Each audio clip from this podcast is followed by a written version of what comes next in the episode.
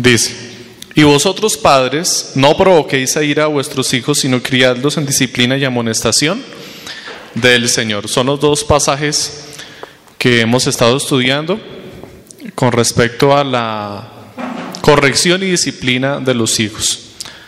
Pero en estos pasajes hemos, eh, nos hemos enfocado en estas dos escuelas dominicales en la labor de los padres, la tarea que corresponde a los padres. Con el énfasis en cómo los padres pueden provocar a ira a sus hijos. Esa pregunta vamos a responder hoy. ¿De qué formas o de qué maneras los padres provocan a ira a sus hijos? En la predicación de la semana pasada, el pastor eh, mencionó el tema y nos eh, explicó algunas de las formas en las que comúnmente los padres, en desobediencia a la palabra de Dios o por ignorancia, provocan a ira a sus hijos o los desalientan, que son las dos expresiones que encontramos en los pasajes, en Efesios y en Colosenses. El padre puede provocar a ira a su hijo o puede desalentarle, o esto lo puede llevar a desanimar o desalentar a su hijo. Entonces hoy vamos a ampliar la respuesta a esta pregunta, pero lo vamos a hacer todos. Vamos a leer algunos pasajes de las escrituras y también de nuestro conocimiento vamos a dar algunos aportes en su experiencia para ver de qué forma podemos conducir a nuestros hijos a desalentarles y a desanimarles y vamos a sujetar ese conocimiento que tenemos a la verdad de las escrituras. Porque finalmente las que tienen autoridad son las escrituras, es la sagrada palabra de Dios. Comprendiendo lo siguiente, primero pues que eh, nosotros como padres somos responsables de nuestros pecados y nuestros hijos son responsables de sus pecados. Ellos son responsables de sus pecados. Ellos son responsables de lo que están haciendo. Cada quien es responsable de su relación con Dios y de sus pecados. Aún así el pasaje nos está haciendo el énfasis en qué? En que nosotros de alguna manera podemos eh, motivar o incrementar la tendencia natural de pecado de nuestros hijos a causa de nuestra, ¿de nuestra qué? De nuestra ira de falta de dominio propio, a causa de nuestro enojo, a causa de, nuestro, de nuestra ignorancia, a causa de nuestra comodidad, a causa de muchas razones por las cuales vamos a conducir a nuestros hijos a que manifiesten sus pecados más fácilmente o más rápidamente. Nosotros podemos ser de tropiezo para que nuestros hijos desarrollen su potencial pecaminoso, desafortunadamente. Y de eso vamos a hablar hoy. ¿De qué forma nosotros vamos a hacerle tropiezo a nuestros hijos para que se pierdan o se desvíen más fácilmente por el camino del pecado? En vez de hacer lo contrario, que es lo que nos están mostrando estos dos pasajes de ser, piedra de tropiezo para el pecar. Nosotros debemos ser una piedra de tropiezo para nuestros hijos para que ellos no corran al pecado. Es decir, que si mi hijo va corriendo al pecado, yo tengo que ser qué? Zancadilla. El padre debe hacerle zancadilla a su hijo cuando éste va corriendo al pecado. ¿Eso es claro? ¿Vamos bien hasta ahí? Considerando las lecturas que encontramos en el libro de Apocalipsis capítulo 2 y 3 en donde se está hablando a las iglesias, encontramos allí un ejemplo, una referencia de cómo se hace una amonestación o cómo Dios hace amonestación a las iglesias. Si ustedes lo recuerdan, ¿cómo se hacen las amonestaciones o las disciplinas a las iglesias? ¿Qué es lo primero que Dios les dice? ¿Qué es lo que están haciendo bien? muy bien, esta iglesia te felicito, esto haces bien, esto haces correcto, esto haces correcto, pero... Y después viene la reprensión o la corrección. Tomamos esto entonces como ejemplo también para nosotros poder corregir, disciplinar o amonestar a nuestros hijos de una forma correcta. Y la promesa que tenemos al final, además saber que está hablándole a las iglesias del Señor. Son iglesias, están dentro del cuerpo, los tienen en la fe, los trata como a su esposa, una relación íntima y cercana. No quebrantar entonces el vínculo que tenemos con nuestros hijos, son nuestros hijos, aunque entendemos también por la palabra del Señor que son hijos de Dios, que no nos pertenecen, precisamente eso veíamos también en la predicación de la semana pasada y eso nos lo dejó muy claro nuestro hermano Alejandro en la escuela dominical en donde nos explicaba profundamente cómo definitivamente nuestros hijos no nacieron porque nosotros quisimos, porque lo planeamos, porque lo organizamos, porque yo quería que fuera así, sino definitivamente los hijos que tenemos son los hijos que Dios quiso darnos y nos los dio cuando Él quiso y como Él quiso.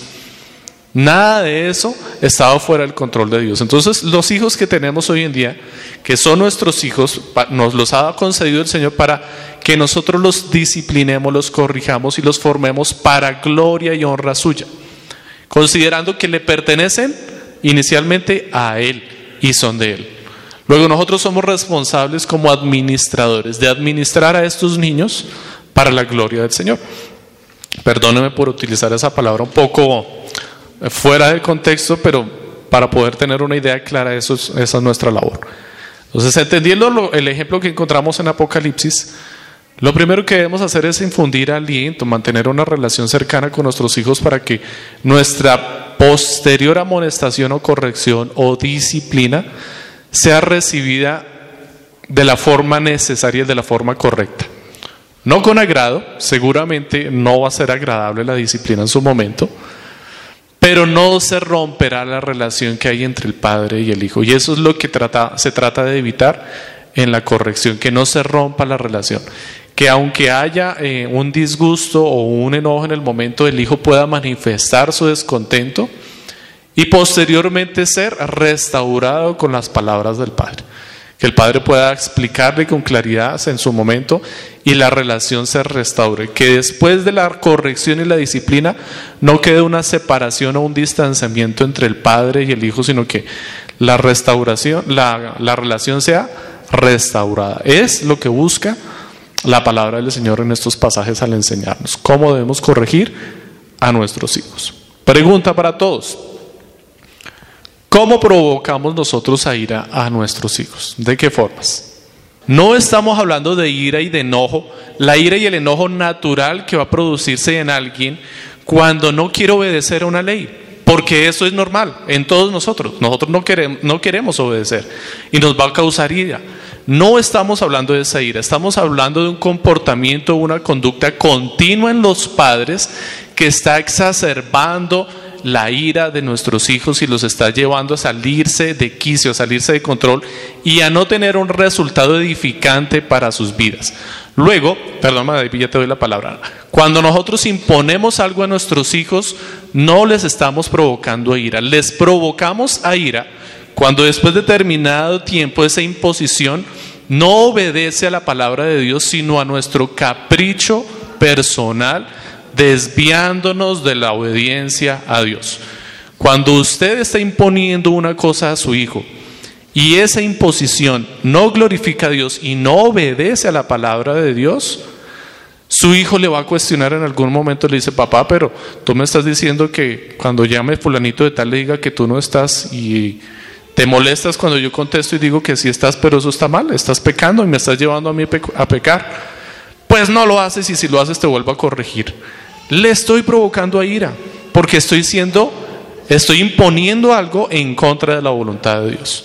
En ese caso, esa imposición no es incorrecta y está provocando ira a nuestros hijos.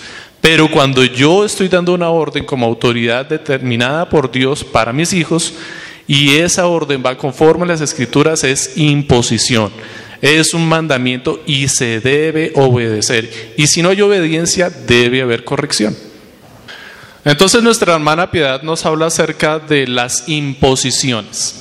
Y vamos a considerar las imposiciones como legítimas porque definitivamente el padre es una autoridad en la casa y su palabra se debe cumplir y es un mandamiento. Pero esta imposición desalienta y desanima a nuestros hijos cuando no es conforme a la voluntad de Dios. Cuando lo que yo le estoy imponiendo a, mi hijo no proviene de los mandamientos de Dios, sino de mi propio capricho personal.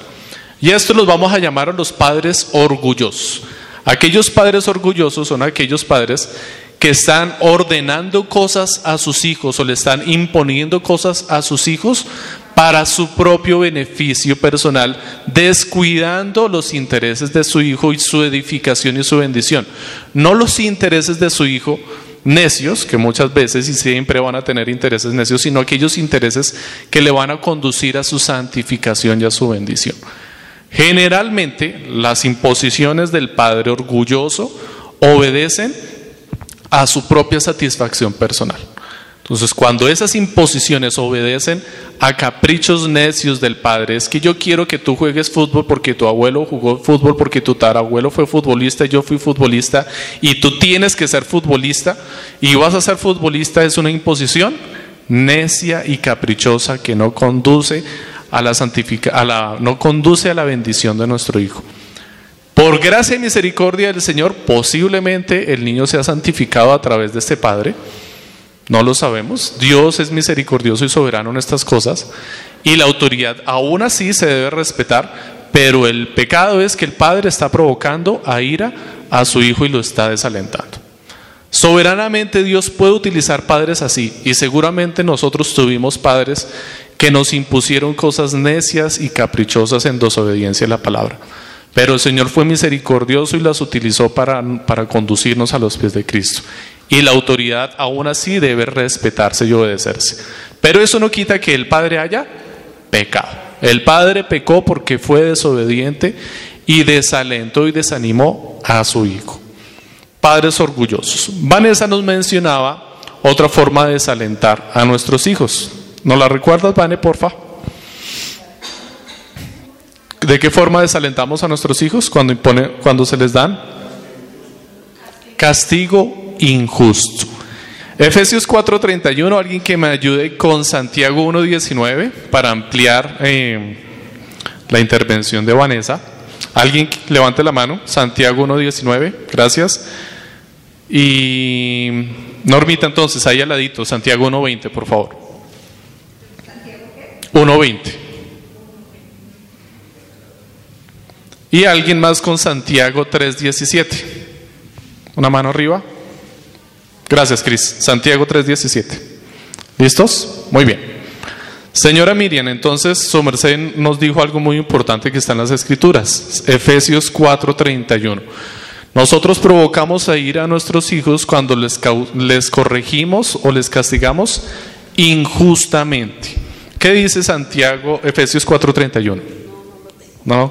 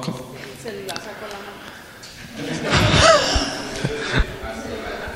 Efesios 4:31. Quítense de vosotros toda amargura, enojo, ira, gritería y maledicencia y toda malicia. Antes de benignos unos con otros, misericordiosos, perdonándoos unos a otros, como Dios también os perdonó a vosotros en Cristo.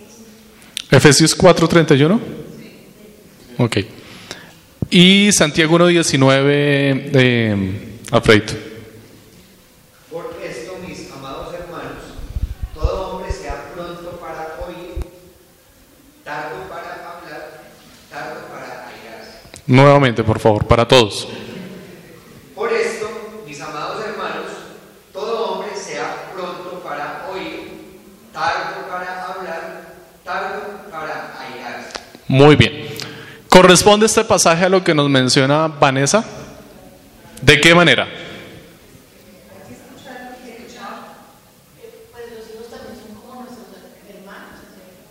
Mm, sí, señora, te- lo son. Porque son pues creyentes o no iglesia, son parte de nuestra iglesia y, y visible. Pues de esa manera debemos tratarlos. Ok. Consideremos dos cosas, que la disciplina a nuestros hijos hasta cierta etapa de sus vidas va a ser autoritativa e incuestionable. Es decir, primero debemos establecer a nuestros hijos que ellos entiendan que hay una autoridad en la casa y que esta autoridad es incuestionable, para que después podamos llegar a un diálogo y empezar a hablar y a conversar las cosas. Entonces, cuando nuestros hijos están en los primeros años de edad, pues definitivamente hay que corregirles y muchas veces no hay que dar explicación porque no van a comprender la explicación. Apenas un niño de un año no va a comprender completamente lo que tú le quieres decir. Y en ese momento no necesita entenderlo, en ese momento necesita comprender el principio de la autoridad. Tú eres la autoridad y corriges la desobediencia. Entonces, si tú das una orden o si tu hijo tú ves que está actuando de una forma necia y rebelde, pues se corrige. Y él va a entender de ahí en adelante que tú eres la autoridad y eres corrección y que cualquier pecado o falta que él haga va a traer una consecuencia grave para su vida. Es la primera idea que el niño debe tener clara. Que las cosas que él haga malas, y va a entender en ese momento que es malo y negativo y pecado, va a traer consecuencias negativas para quién? Para él, por el que le va a doler. Cuando él peque, le va a doler. Es la primera idea que él debe tener clara. Posteriormente, cuando el niño vaya creciendo, vaya creciendo su comprensión, tú ya puedes hablar con él y le puedes explicar, hijo, mira, te voy a corregir porque pecaste contra Dios, yo te di una orden clara, te la expliqué, tú la comprendiste con claridad, tú me dijiste que no entendiste y faltaste, has desobedecido y te voy a corregir por esta causa. Y le corriges. Si tú corriges injustamente y vienes y tu hijo desobedece o tu hijo hace algo, mal, comete un pecado y tú lo corriges inmediatamente, pero resulta que tú nunca le advertiste a tu hijo que no podía hacer eso, está siendo injusto, porque no hubo una información previa, no le dijiste que lo que acaba de hacer está mal. Él actuó normal, ¿cierto? Conforme iba su pecado en su corazón, actuó y se estrelló de frente porque tú le estás corrigiendo. Entonces tiene que haber una advertencia previa antes de toda corrección. Hijo, en esta casa el horario de llegada es tal. Si tú no pones un horario de llegada, un horario de salida, ¿a qué falta está desobedeciendo, desobedeciendo él? ¿Qué pecado está cometiendo él? Seguramente peca, pero no sabe contra qué está pecando porque no hay ley, no hay advertencia. Es necesario entonces que nosotros seamos claros en la información que le damos a nuestros hijos, para que podamos corregirles justamente. Santiago 1.20.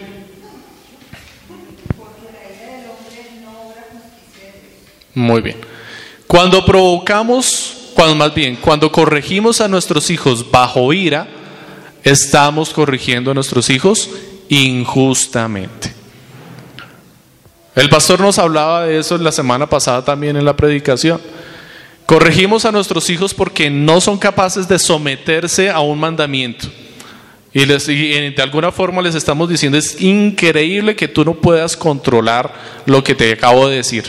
Te digo, no te subas a brincar en la cama. Y más te tardé yo en decirte lo que tú en subirte a brincar de la cama. ¿Qué falta de dominio propio tienes?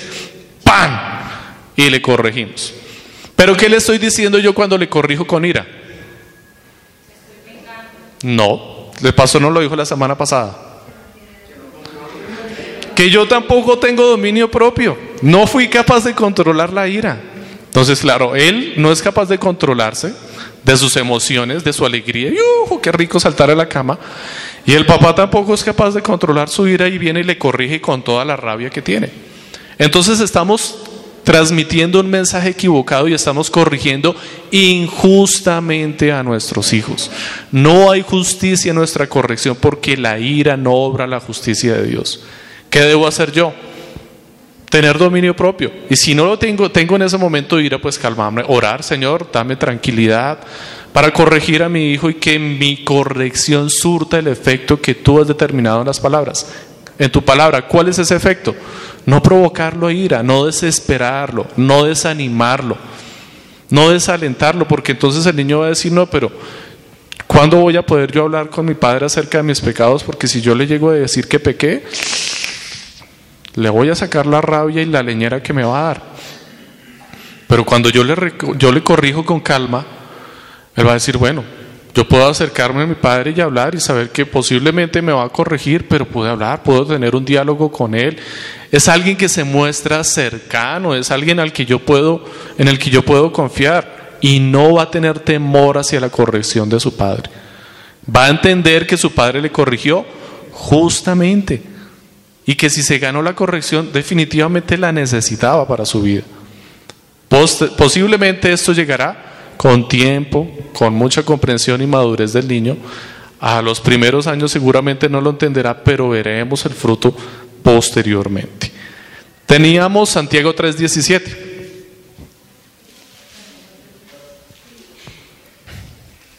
¿Quién tenía Santiago 3:17? Cris, gracias.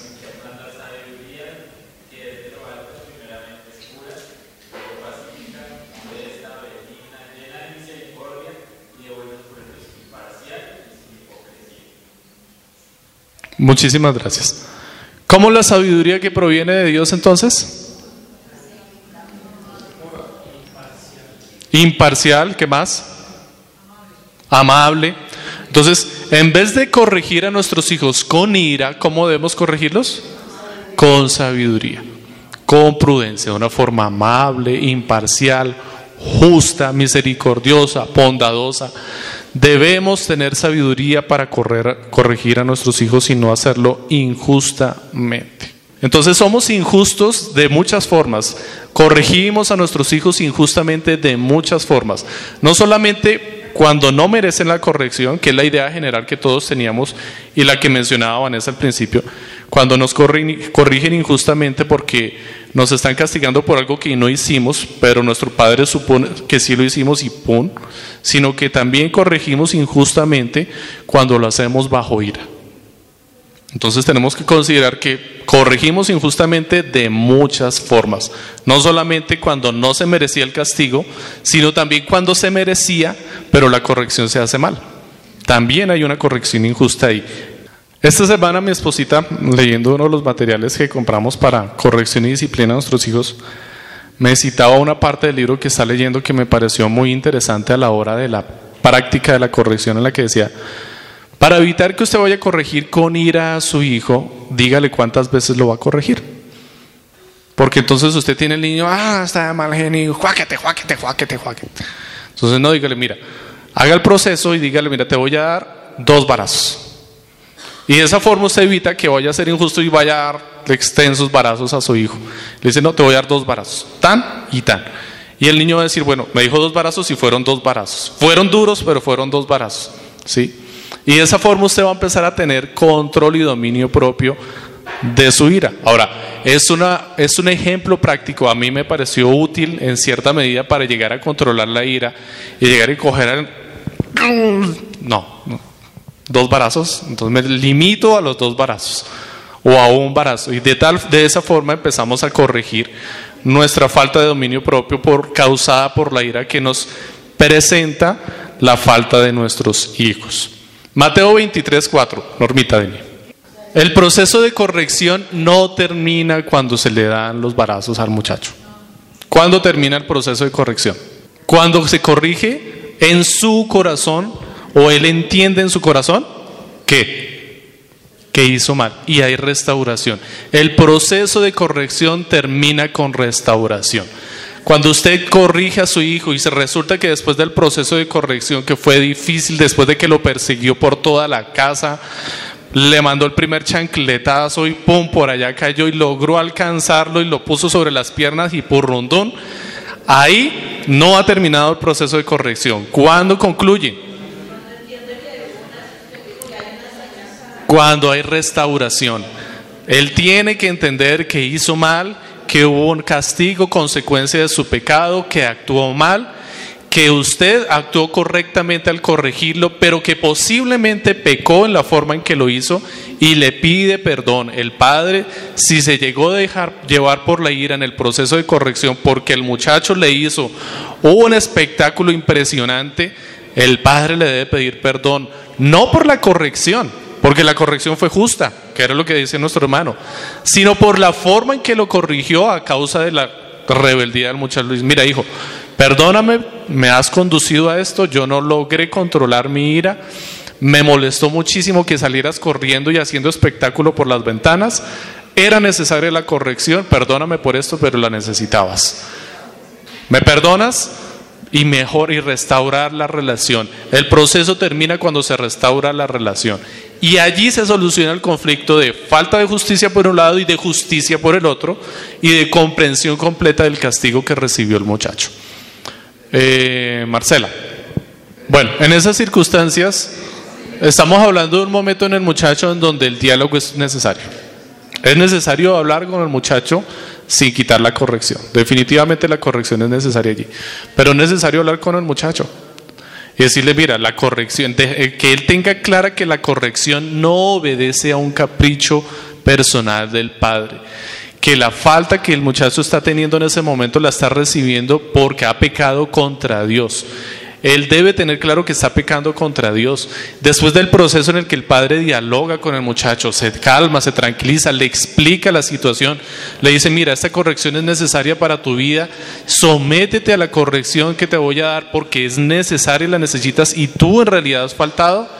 Seguramente el corazón del muchacho se va a calmar porque el corazón del muchacho está caldeado porque seguramente el padre también está enojado. ¿Sí? Entonces, claro, la blanda respuesta aplaca la ira. Calmar los ánimos, calmar los ánimos entre los dos, dejar que la situación se ponga bajo control y esperar a que el muchacho se pueda sujetar a la corrección en ese instante y corregirle con ahí. Porque si está con ira, se van a meter al forcejeo y van a terminar en una discusión, en una pelea calmar los ánimos. El muchacho no quiere y no va a querer someterse nunca a la corrección y la va a necesitar, pero debe entender que debe sujetarse en ese momento. Depende de la edad, claro. La edad ahí es muy concerniente, pero también la forma de la disciplina va cambiando conforme la edad. Cuando el muchacho ya es, mayor, ya las consecuencias son diferentes y el muchacho en ese momento que no haya sujeción a la autoridad, eh, hijo puede salir de la casa.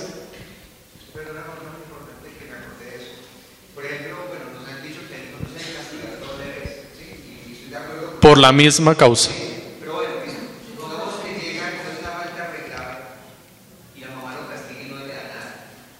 Y sabe, yo le de todo, yo lo disciplino también cuando llegue, porque la mamá no se va a montar. Y pues voy a explicarle las razones. Exacto. Está mal. Pero, si son dos, es que debes confiar, el esposo debe confiar en que la corrección que está haciendo la esposa es correcta y es legítima, pero seguramente el corazón del muchacho no se va a moldear fácilmente. De lo contrario, no volvería a pecar. Nosotros no volveríamos a pecar al otro día después de que hemos pecado contra el Señor y sin embargo el otro día volvemos y pecamos. Will.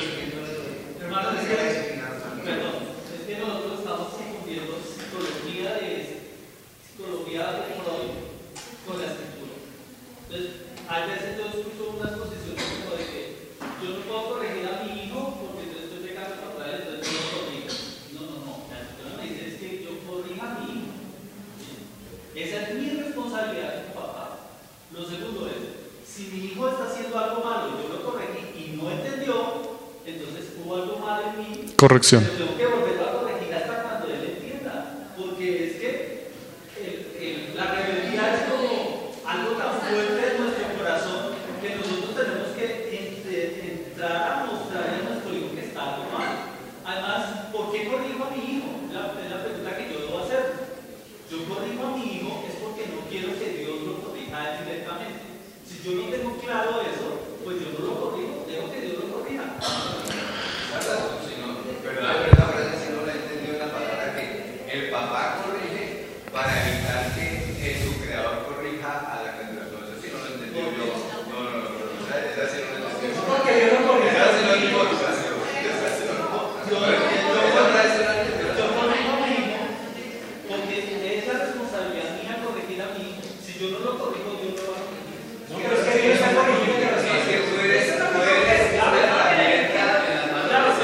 Bueno, hermanos, un minuto. Un minuto que nos se, nos forma controversia y no resultamos edificados de todo esto.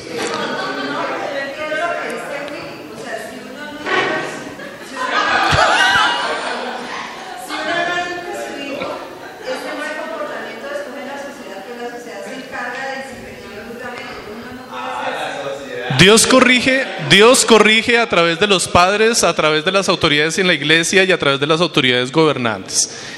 ¿Quién está corrigiendo? Dios. Dios es el que está corrigiendo, aunque utiliza tres corrientes diferentes. Pero el que corrige es Dios. Lo que el Padre busca o el anhelo del Padre es que la corrección esté dentro del control del hogar, dentro del amor del hogar, para que cumpla un propósito y evitar que vaya a una instancia mayor más con consecuencias más graves para su, para su vida. Es decir, la corrección del padre en la casa puede evitar que el hijo sea corregido en una cárcel pagando un delito por una consecuencia diferente más grave para su vida. Pero el que corrige es Dios. Primero. Segundo, el asunto o el problema que estamos tratando aquí no es el muchacho, es el padre. Es el problema de la corrección del padre. El padre corrige muchas veces mal y casi siempre, si no tenemos el conocimiento de la escritura, lo ha estado haciendo mal. Debemos aprender a corregir a nuestros hijos para evitar una doble corrección a causa de que el muchacho no entendió su castigo inicial. La corrección debe hacerse correctamente y si se hace correctamente, surtirá efecto en ese momento. Mañana seguramente volverá a caer. ¿Nosotros hemos caído al otro día? También. Entonces, el muchacho nuevamente recaerá en el pecado, seguramente tendrá que corregirlo otra vez.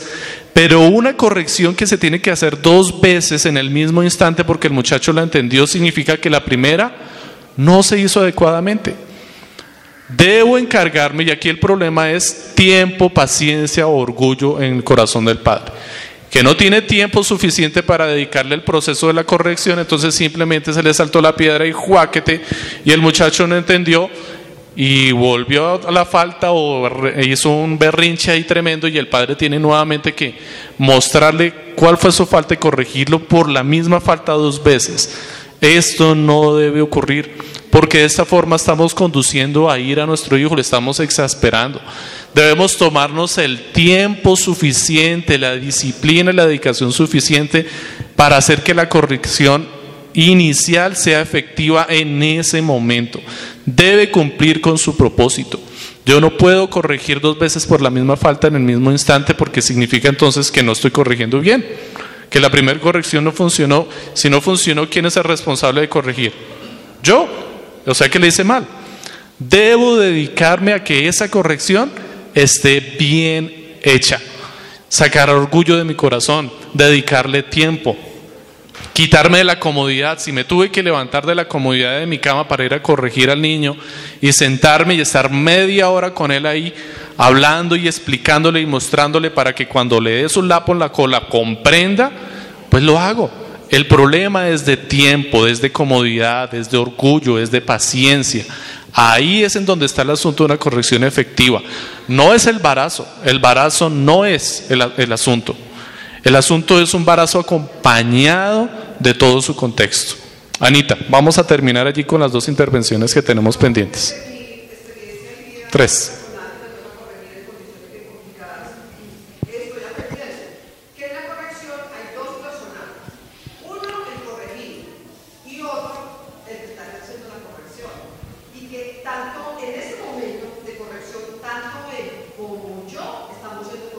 Amén.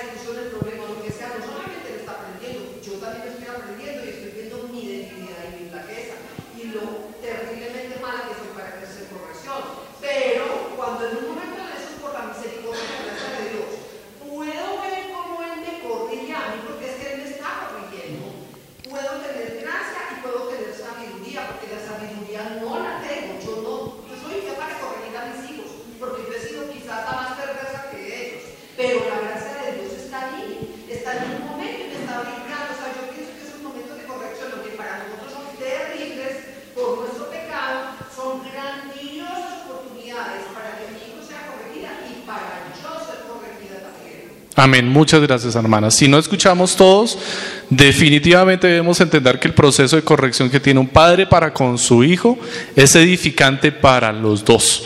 Tanto el padre como el hijo se van a ver beneficiados de este proceso de corrección aquí. Porque el padre está siendo santificado a través del hijo y el hijo está siendo perfeccionado y conducido a glorificar a Dios por medio de las imperfecciones o bendiciones que tiene su padre. Vanessa y Cristian y terminamos y con el permiso de mis hermanos, creo que aún tenemos bastante tela que cortar del tema, entonces sí, nos extendemos con esta escuela para el próximo, la próxima escuela dominical. Recibimos las eh, últimas participaciones y concluimos allí entonces. Van. Ah, perdón, concretas para no extendernos en el tiempo de nuestros hermanos.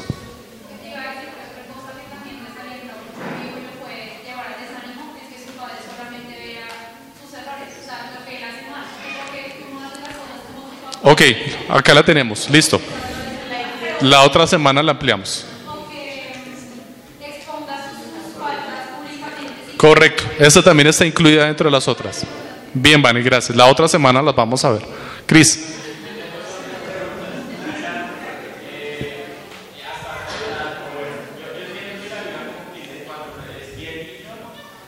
Sí.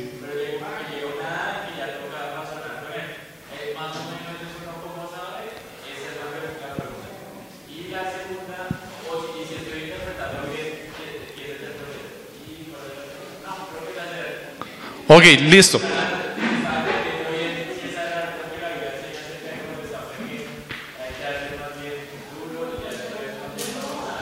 Ok, la otra semana entonces vamos a atender a esa pregunta dentro del material que tenemos aquí para no extendernos más porque no quiero dar una respuesta que no satisfaga la, la, la duda. ¿Alguien más tiene una participación? ¿Ya? Bueno, última y listo. Un minutico para que todos escuchemos, por favor. Antes de conocer la palabra, lo normal es que el papá le dio rabia y pegó. Al papá Sí. a la mamá le dio rabia y aplicó el castigo con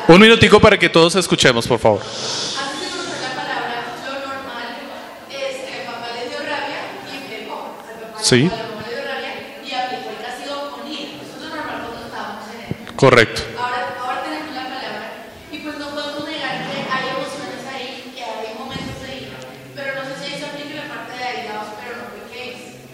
O sea, es normal, no es un pecado que nos airemos porque pues somos humanos. Sí.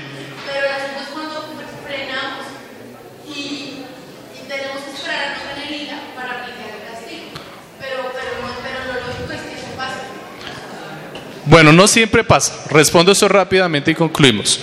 El problema cuando un padre generalmente responde con ira a la corrección de su hijo, porque en otras veces el padre no responde con ira con la corrección. El hijo comete una falta, el padre está tranquilo, está aclamado, hace el proceso adecuado y le corrige. Pero en otras ocasiones definitivamente el padre llega con ira.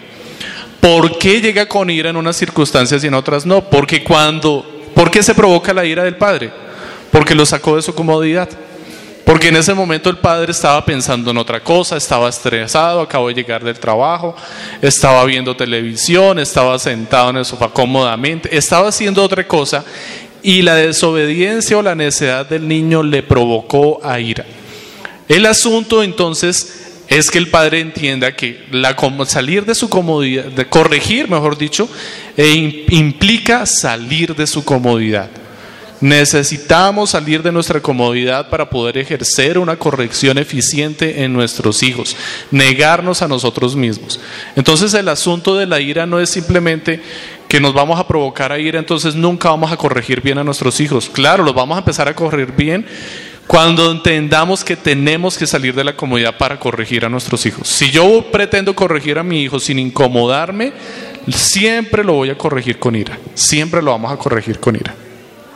Alejito.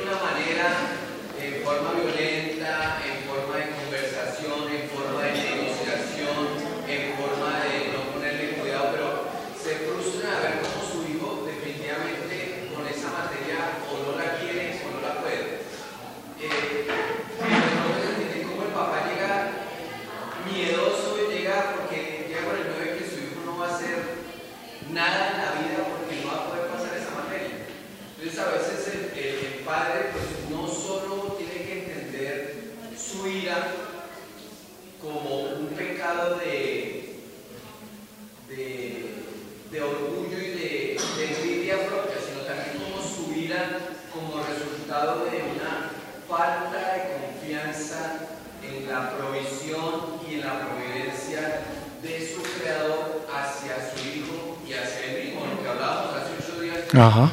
Su hijo está ahí a su lado porque su creador se lo envió por una razón muy específica. Y va a estar ahí hasta que... Y va a ser- entonces, a veces la ira del padre no solo es eh, un resultado de incomodarse, sino también a veces es un resultado de falta de, de fe. Lo que dice nuestro hermano Alejandro resume muy bien otro de los puntos que tenemos acá. Entonces, creo que es bastante información que tenemos que manejar al respecto y sería bueno que la detalláramos. Pero quisiera cerrar con lo que menciona nuestro hermano Alejandro para que todos lo escuchemos y es que esto no puede convertirse en una carga para que los padres traten de ser perfectos y corregir a su hijo perfectamente, porque definitivamente no va a llegar el día que lo hagamos. Hermanos, no se pongan esa carga de sus hombros en creer y decir, Dios, que tengo que seguir paso a paso las cosas que dijeron en la escuela dominical para que mi hijo llegue a ser lo que yo quiero ser. No, ese no es el propósito. El propósito de esto es que glorifiquemos a Dios en todo lo que hagamos. Que busquemos que nuestros hijos glorifiquen a Dios en todo lo que hacen. No estamos buscando conductas o comportamientos perfectos en nuestros hijos.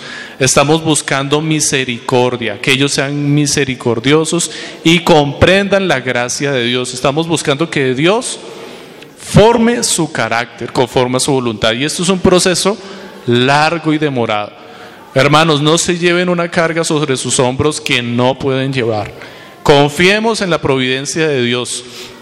Usted y yo tuvimos padres que nos corrigieron, lo que decía nuestro hermano William en las escrituras, conforme a ellos les parecía. Y Dios ha tenido misericordia de nosotros. ¿Por qué estamos aquí? ¿Por la corrección de nuestros padres? Fue instrumento de la providencia de Dios, pero estamos aquí por la providencia divina. Entonces confiamos en la providencia de nuestro Señor en este proceso, hermanos. Señor, te damos gracias porque tu palabra definitivamente rescata el día siempre. Señor, tu palabra brilla y resplandece cuando en medio de nuestros corazones o de nuestros ojos hay oscuridad y nos muestra el camino que debemos seguir. Te clamamos, Señor, para que tu palabra siga alumbrando nuestro camino, Señor, y abunde en nuestros corazones y en nuestra boca. Ayúdanos a ser diligentes, Señor, en el estudio de las escrituras para poder atender, Señor, todas las inquietudes de nuestro corazón continuamente, Señor, y hacer las cosas conforme a tu voluntad, para tu gloria y para tu honra, Señor. Amén. Dios les bendiga, hermanos. Nos vemos la próxima semana.